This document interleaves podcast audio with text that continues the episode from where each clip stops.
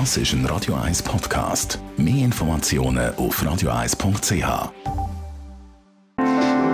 In der aktuellen Situation sind ein Haufen Leute auf die Unterstützung von anderen angewiesen. Zum Beispiel Menschen, die wegen dem Coronavirus nicht mehr rausgehen posten oder auch Eltern, die für ihre Kinder Betreuung brauchen. Um da schnell und unkompliziert Hilfe können zu finden, stellen das Schweizerische Rote Kreuz und die Schweizerische Gemeinnützige Gesellschaft ihre bestehende App 5up zur Verfügung, eine Smartphone-App. Über die können Hilfesuchende ihr Anliegen aufschalten und Freiwillige den Auftrag übernehmen. Nadine Cantoni hat mit dem Lukas Streit von 5up reden. Herr Streit, für wer ist denn die App und wie funktioniert sie? Genau, 5up hat im Kern zum Ziel, Freiwillige mit Leuten zusammenzubringen, die ihre Unterstützung brauchen. Und für das haben wir zwei Kernfunktionen. Mit einerseits die Möglichkeit, Aktivitäten, wo man Unterstützung sucht, öffentlich auszuschreiben, im öffentlichen Bereich.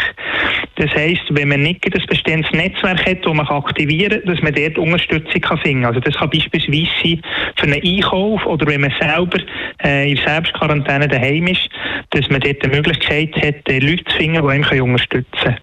Und in, äh, im zweiten haben wir auch geschlossene Gruppen. Und das ist vor allem für die Quartier interessant, für Schulen, die äh, Unterstützung brauchen, aber auch das eigene persönliche Umfeld. Und dort hat man die Möglichkeit, eigene Gruppen zu erstellen ähm, und Aktivitäten direkt dort drin auszuschreiben, wo man Unterstützung braucht. Und das heisst, die gehen eigentlich nur an das bestehende Netzwerk, das man schon hat. Und wie nehmen die beiden Personen dann Kontakt auf?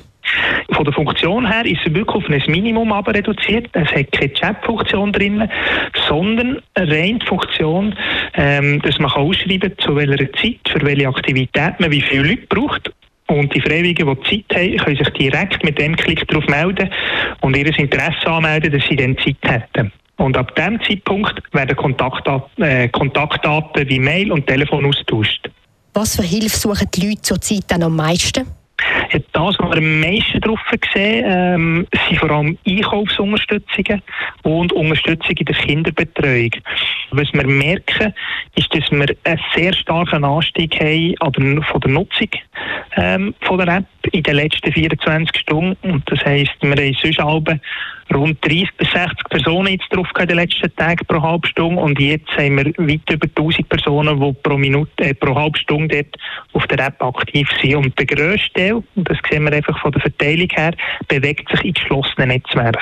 Das heisst, die die Gruppen erstellen und dort ihr Netzwerk oder ihr Quartier drin organisieren. Sie haben gesagt, dass momentan viel mehr Leute aktiv sind auf dem App als sonst. Sind das eher Personen, die Hilfe suchen oder solche, die Hilfe anbieten? Es hat beides getroffen. Ähm, das, was wir jetzt im öffentlichen Bereich vor allem sehen, äh, sind Leute, die Unterstützung anbieten jetzt. Aber ich gehe stark davon aus, dass in den geschlossenen Netzwerken ähm, sowohl, also, dass dort beides drin hat.